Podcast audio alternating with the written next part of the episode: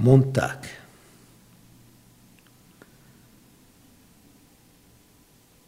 Die Mauer wird niedergerissen. Wir haben gehört, Judenchristen, Heidenchristen. Im Tempel in Jerusalem gab es nach dem großen Ausbau von Herodes dem Großen eine Menge von Vorhöfen. Und wenn du da hinkommst, dann gibt es eben einen Vorhof, da dürfen auch die Nichtjuden da sein. Und dann kommt wieder eine Mauer, ein Tor, und da steht in ganz großen Lettern in verschiedenen Sprachen, wenn du hier weitergehst als Nichtjude, dann musst du damit rechnen, dass du getötet wirst. Also es war praktisch Selbstmord, als Nichtjude in den Tempelbereich zu gehen, der nur für Juden gedacht war. Und die Schilder, die waren sowas von groß und, und, und jeder wusste bei dem Tempel, wenn ich nicht Jude bin, da darf ich nicht weiter als bis hierher. Dann gab es einen Vorhof der Frauen, es gab einen Vorhof der Männer und dann der Bereich, der nur mehr die, für die Leviten ist und dann für die Priester. Und ganz innen drinnen im Allerheiligsten für den Hohepriester. Es wird also immer enger und immer enger. Und zwischen dem Vorhof der Heiden und dem dann der jüdischen Frauen war es eine klare Trennungsmauer und nie und nimmer war es dir erlaubt, als Nichtjude da drüber zu gehen. Und jetzt sagt Paulus, und das ist schon bezeichnend, dass er gerade dieses Bild des Tempels nimmt, weil da wurde ja diese Trennungslinie durch diese Mauer so richtig offenbar. Und im Epheserbrief, jetzt im Kapitel 2, geht, geht Paulus auf diese Thematik ein, auf diese Trennungsmauer. Epheser 2 ab Vers 11.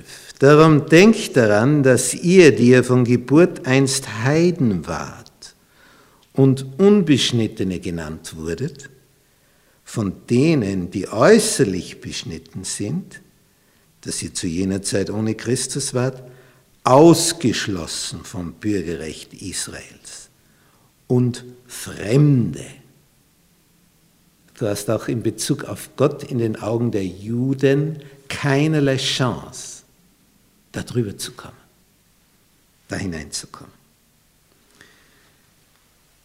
Jetzt aber, Vers 13, in Christus Jesus seid ihr, die ihr einst ferne wart, nahe geworden durch das Blut Christi.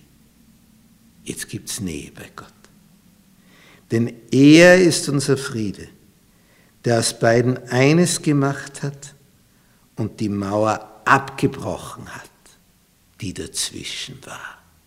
Die Mauer ist niedergerissen. Und das Bild, das haben Juden wie Heidenchristen sehr genau verstanden. Da nimmt Paulus Bezug auf diese Tempelmauer in Jerusalem bei diesen Vorhöfen die Mauer ist niedergerissen, die da dazwischen war.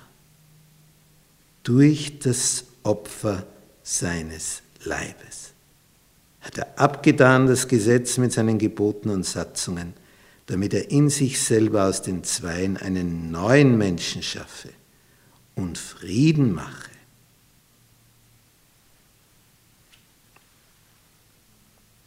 Diese Verbindung